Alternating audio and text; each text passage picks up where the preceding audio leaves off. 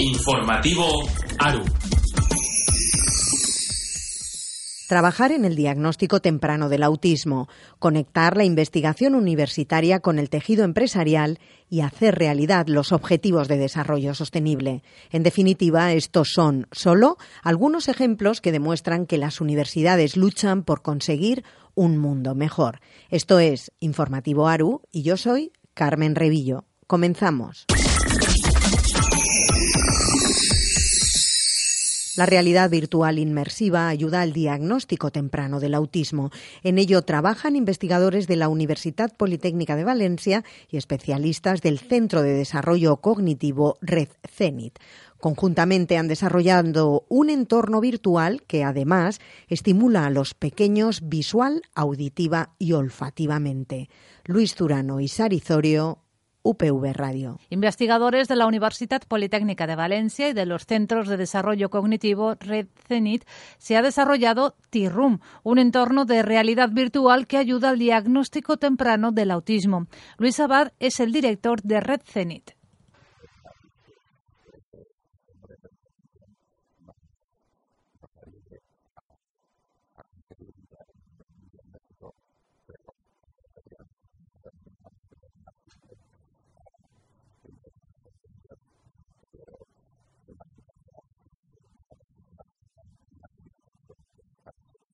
Es un proyecto pionero a nivel internacional en el que entra en juego la inteligencia artificial. Mariano Alcañiz es el director del Instituto I3B de la UPV.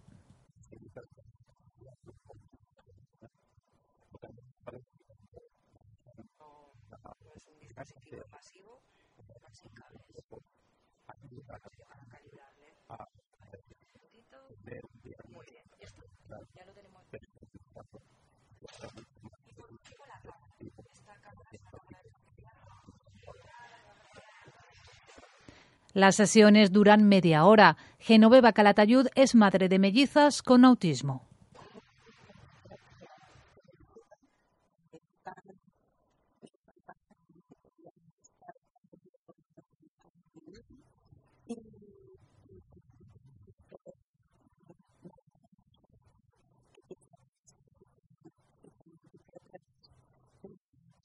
En Tea Room se estimula a los pequeños visual, auditiva y olfativamente, recreando situaciones del día a día en un entorno virtual. Conectar la investigación universitaria con el tejido empresarial de la provincia de Alicante es el objetivo de la sede Health del Parque Científico de la Universidad Miguel Hernández Delche, que se instalará en San Juan de Alacant. Se pretende promover la transferencia de conocimiento de la universidad a la sociedad. Borja Cabrera Rocamora y Asunción Niñoles Galbañ, Radio UMH. El Parque Científico de la Universidad Miguel Hernández impulsa el emprendimiento y la innovación en el sector de la salud en la provincia de Alicante. La sede Health se instalará provisionalmente en un espacio cedido por el Ayuntamiento de San Juan de Alacant. En estas infraestructuras, los técnicos del Parque Científico de la Universidad Miguel Hernández asesorarán, tutorizarán y formarán en innovación y creación de empresas a emprendedores y compañías del entorno. Da más detalles el director del área de emprendimiento del Parque Científico de la UMH, Javier Sancho. Lo que vamos a darles es servicios de asesoramiento, mentoring, formación y lo que pretendemos también es pues, renovar y diversificar y apoyar ese tejido que hay local y comarcal en el área de la salud. Pero también vamos a poner en marcha y ofrecer los servicios de lo que es nuestra plataforma de innovación abierta, eh, que le denominamos Conecta IT, Innovación y Talento, que va más dirigido a interrelacionar ya empresas consolidadas más grandes con los grupos de investigación, con la investigación que se hace aquí en la, en la universidad e incluso con, terceros, ¿no? porque lo que se trata es que se hagan proyectos de innovación abierta, colaborativos, para que surjan pues nuevos productos y servicios y a que al final pues efectivamente lleguen al consumidor y a la calle. Con este proyecto se pretende además facilitar la transferencia de conocimientos y tecnologías en el ámbito de la salud que hayan sido desarrollados por investigadores de este campus de la UMH. Asimismo, tanto los emprendedores como las empresas podrán beneficiarse de los servicios que ofrece el Parque Científico de la Universidad Miguel Hernández en materia de innovación abierta y búsqueda de financiación para el crecimiento de sus negocios. Esta colaboración supondrá importantes beneficios no solo para el desarrollo del el tejido empresarial de San Joan de Alacant, sino también para potenciar el bienestar socioeconómico de la ciudadanía de la comarca. La puesta en marcha de esta iniciativa cuenta con el apoyo del Instituto Valenciano de Competitividad Empresarial y supone la ampliación de las infraestructuras y los servicios que ofrece el Parque Científico de la Universidad Miguel Hernández. En Barcelona están de enhorabuena. La Universidad Pompeu Fabra y la Universidad Autónoma de Barcelona se colocan en el top 50 del University Impact Ranking 2019. Es una nueva clasificación de la revista Times Higher Education que mide el impacto socioeconómico de los centros universitarios en base a los objetivos de desarrollo sostenible. Son las dos únicas universidades españolas situadas entre las 50 primeras en este listado. Laura Barroso, UPF Radio. Según la revista Times Higher Education, que ha medido el cumplimiento de los objetivos de desarrollo sostenible marcados por la ONU en 2016, la Universidad Pompeu Fabra se ha situado como la octava del mundo en promoción de igualdad de género. La primera edición de este ranking se ha llevado a cabo en 500 universidades de 75 países del mundo y ha sentenciado que los únicos centros españoles que cumplen con estos objetivos son la Universidad Pompeu Fabra en la posición 29 y la Universidad Autónoma de Barcelona en la posición 34. Entre estos objetivos también se encuentran erradicar la pobreza, proteger el planeta o asegurar la prosperidad para todos. Tania Verges, directora del Servicio de Igualdad de la UPF, explica algunas de las medidas que favorecen esta octava posición. Han planificado diferentes acciones relacionadas con la incorporación de la perspectiva de género en la docencia por ejemplo, este curso se ha ampliado la oferta de actividades formativas. Además, ya está en vigor el minor en estudios de género, una formación especializada de carácter interdisciplinario, transdisciplinario y transversal, y que está abierta a todo el alumnado de grado que quiera tener una especialización en esta materia, que sin duda contribuirá a reforzar su práctica académica y profesional para evitar la ceguera en el género que todavía se produce. Además de en materia de género, la UPF y la UAB han destacado también en la reducción de desigualdades y alianzas para alcanzar sus objetivos. Por ejemplo, la Autónoma es la séptima universidad del mundo y la primera del Estado a la hora de reducir las desigualdades entre los estudiantes. Por su parte, la UPF también tiene buenos resultados en calidad educativa. ¿Es posible cultivar frutas y hortalizas en los campamentos de refugiados saharauis? La Universidad de Almería, en colaboración con la Asociación Arenas del Desierto, ha enviado al campamento de refugiados saharauis de Tinduf, en Argelia, un equipo de especialistas. El objetivo ha sido abordar el doble problema de inseguridad alimentaria y la falta de oportunidades para las mujeres jóvenes saharauis. José Manuel León, Radio UAL. La Universidad de Almería, a requerimiento de la Asociación Arenas del Desierto, compuesta por saharauis que viven en la provincia de Almería, ha enviado un grupo de especialistas conformado por tres profesores de sociología, uno de psicología y cuatro de agronomía, así como un integrante del personal técnico, al campamento de refugiados saharauis de Tinduf, en Argelia, entre los pasados días 19 al 26 de marzo, con el objeto de poner en marcha una iniciativa que permita mejorar las condiciones alimentarias de la población refugiada, al mismo tiempo que se ofrece una alternativa de futuro al colectivo de mujeres jóvenes con lo que se abordaría también el problema de ofrecer alternativas de futuro a un sector de la población refugiada que sufre especialmente la falta de oportunidades. El investigador Fernando del Moral, profesor del Departamento de Agronomía de la Universidad y participante en este proyecto. La unidad del proyecto ha surgido porque eh, había una embrión de una asociación de chicas, de jóvenes, que están teniendo muchos problemas para, para encontrar empleo y ganarse la vida allí junto con un problema de producción agrícola. Con esa cuestión, Arenas del Desierto se puso en contacto con nosotros y nos propuso ver de qué manera podíamos conjugar las las dos situaciones. Fernando del Moral nos comentó también que el colectivo de mujeres jóvenes saharauis no solo está en una situación más desfavorable aún que la del resto de la población refugiada, sino que es quizá el más apropiado para asumir la responsabilidad de llevar adelante este proyecto pionero. Esta población objetivo se ha seleccionado precisamente por ser doblemente vulnerable, pero, pero esperamos que si las cosas somos capaces de hacerlas bien en el futuro más inmediato, sea el embrión para que otras personas puedan eh, trabajar en este mismo sentido y mejorar el abastecimiento general del producto. Estas, estas chicas que quieren asociarse son unas 70 nada más y la superficie productiva son unas 6, 7 hectáreas total, pero que no es para abastecer a toda la población, pero sí que podría ser un escaparate estupendo para ver de qué forma se puede actuar en, forma cooperativa y salir adelante y que fuera el embrión de nuevas cooperativas o de nuevas formas de producción. Por lo tanto, el primer paso sería dar forma jurídica, posiblemente en forma de cooperativa, a esta iniciativa en la página del Alto Comisionado de las Naciones Unidas para los Refugiados, ACNUR, podemos leer que, ante la poca fertilidad del terreno aledaño, los habitantes de los campos han descartado desde hace décadas la agricultura como medio de subsistencia. Este hecho nos da una idea de la trascendencia que tiene esta iniciativa, que no solo busca esa subsistencia, según ACNUR tan difícil de conseguir, sino que pretende también hacer de la agricultura una forma de mejora social y económica para la población refugiada.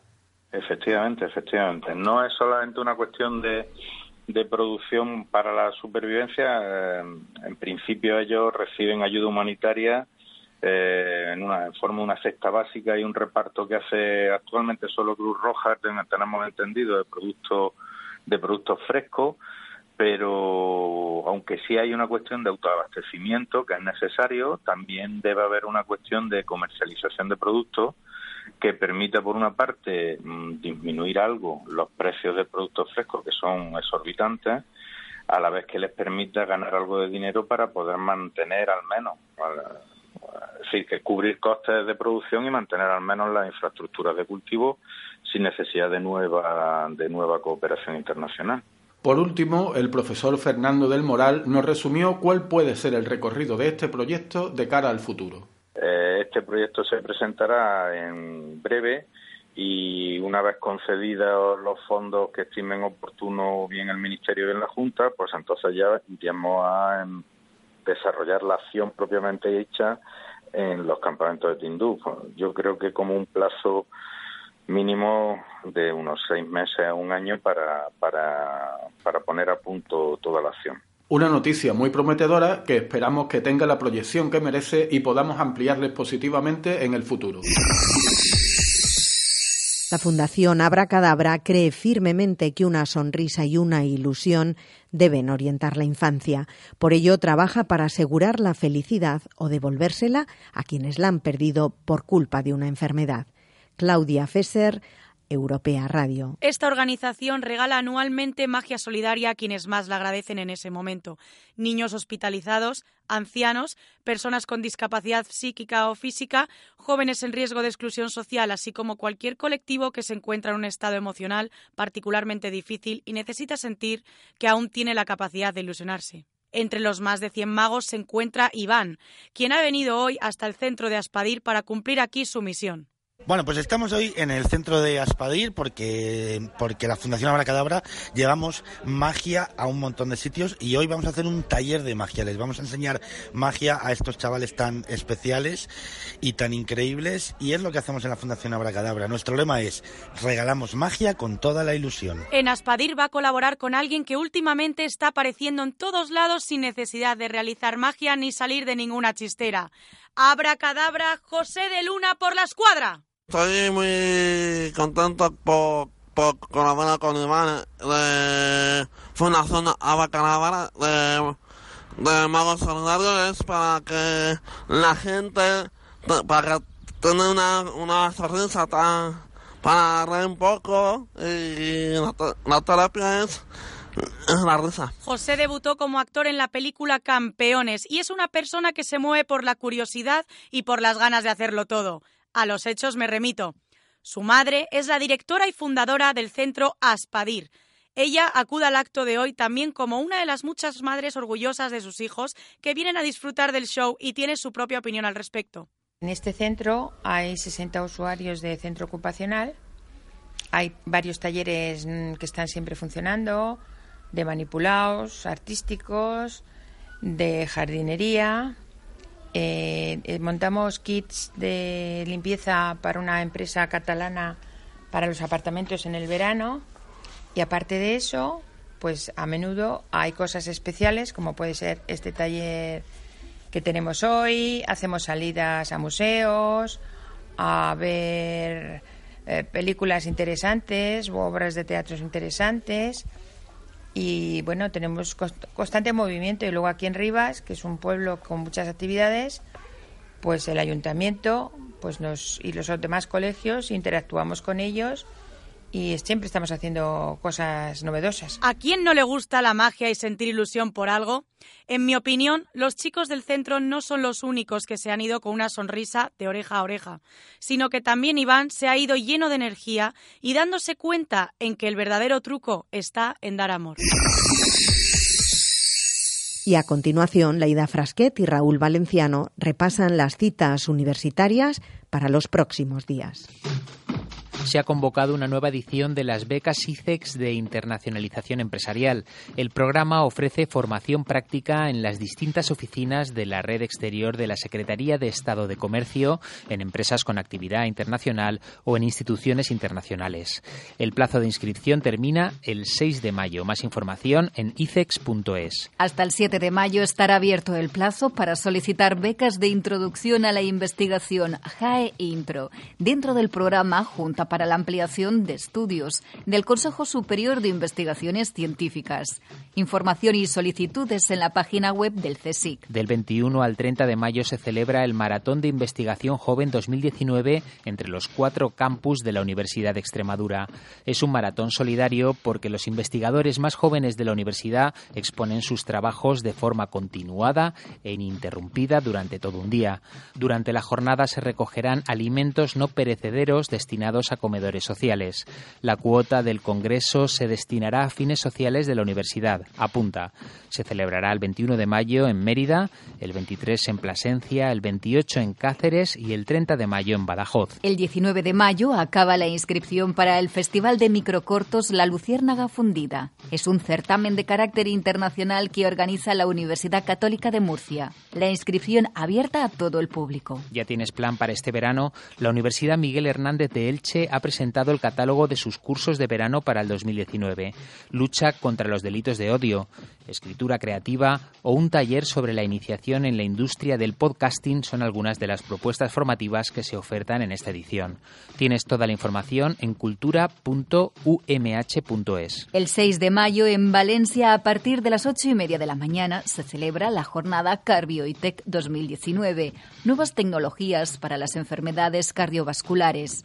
Será en el auditorio de la Ciudad Politécnica de la Innovación, en la Universidad Politécnica de Valencia. Las enfermedades cardiovasculares son una de las primeras causas de morbilidad y mortalidad en nuestra sociedad y además siguen aumentando año tras año. Los avances del conocimiento en ingeniería e investigación básica, así como en farmacología, nos permiten disponer cada vez de mejores armas contra estas enfermedades que se darán a conocer en la jornada. La inscripción es gratuita. Y seguimos en clave de agenda, pero electoral. El 13 de mayo, la Universidad de La Laguna, en Tenerife, elige a la rectora que dirigirá la institución durante los próximos cuatro años. Son unas elecciones históricas porque, por primera vez, son tres catedráticas las candidatas a rectoras. Gloria Pilar Rojas Rivero, Rosa María Aguilar Chinea y Pino Caballero Gil. Han seguido la campaña Nicolás Orozco Galeán y Marcos Moreno Navarro, Radio Campus. Cada una de las candidatas resume sus líneas de gobierno. Gloria Pilar Rojas Rivero es catedrática de Derecho del Trabajo y de la Seguridad Social. Califico a mi proyecto de sensato en el sentido de que es un proyecto que quiere aprovecharse de los propósitos, de los objetivos y de las dinámicas ya emprendidas, pero que tiene también o reconociendo que tiene muchos retos por delante, eh, que hay que afrontar, o sea, que hay cosas que se pueden mejorar. Pero yo soy optimista porque básicamente confío en la gente que forma parte de la comunidad universitaria, la comunidad de la Universidad de La Laguna. Rosa María Aguilar Chinea es catedrática de Ingeniería de Sistemas y Automática. Quiero transformar la UL.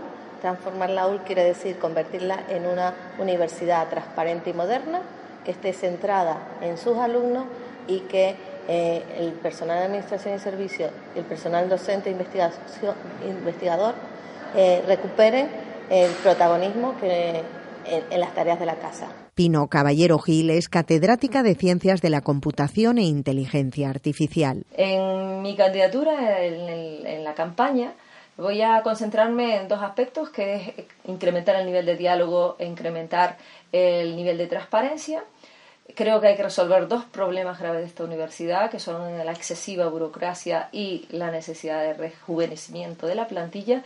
Mejorar la oferta docente también es otro aspecto y dotar mejor algunos servicios de personal de administración y servicios infradotados. Y continuamos hablando de docencia, porque la Universidad Católica de Murcia apuesta por la enseñanza en inglés. Así, el próximo curso ofertará seis grados y en posgrado seis másteres oficiales y dos títulos propios. Isabel García, y Radio UCAM. Las enseñanzas impartidas en inglés son un factor fundamental en el mundo globalizado actual en el que las empresas demandan profesionales con dominio de un segundo idioma. Es por ello que la Universidad Católica impartirá íntegramente en inglés los grados de Ciencias de la Actividad Física y del Deporte, Odontología, Administración y Dirección de Empresas, Turismo, Lenguas Modernas, Farmacia y Psicología. Pablo Blesa, vicerrector de Relaciones Internacionales, nos explica esta nueva iniciativa. Y con eso estamos eh, haciendo tres cosas. La primera es, estamos siendo una universidad pionera en España en la formación en inglés. Segundo, estamos atrayendo a muchos alumnos locales, españoles y murcianos a títulos en inglés, porque hoy todo el mundo sabe que el currículum más el máster más el inglés fundamentalmente es lo que te da acceso o más posibilidades en un mercado laboral muy competitivo. Y tercero, estamos atrayendo a centenares de alumnos a estos programas. La universidad imparte estos títulos bajo los mismos criterios de calidad que el resto de grados, contando para ello con la evaluación de ANECA y ofreciendo a su alumnado formación personalizada y la mejor preparación práctica a través de las completas instalaciones y herramientas de última tecnología. Asimismo, la Universidad Católica de Murcia también pone a disposición de estos alumnos diversos programas de movilidad, tanto nacional, SICUE como internacional Erasmus, Erasmus Prácticas, Iberoamérica, Overseas y Norteamérica. Ha sido un acto emotivo y cercano. La Facultad de Ciencias de la Información de la Universidad Complutense de Madrid ha rendido homenaje a los cuatro decanos que han conseguido situar a esta institución educativa en el lugar que hoy ocupa. Daniel González Inforradio. Cúmulo de cum laude. Soy en la Facultad de Ciencias de la Información. Desde aquí, desde la fábrica de periodistas más popular del país, se reconoce el trabajo bien hecho y los valores inculcados por quienes se han sentado en la silla grande, en la del decano. Todos han querido participar en el evento y recuerdan con añoranza aquellos bonitos momentos. Javier Fernández del Moral, decano entre 1990 y 1998. Le escuchamos. Fue una etapa extraordinaria porque conseguimos el tope de máximos alumnos que ha tenido esta facultad, 16.500 alumnos, ¿no?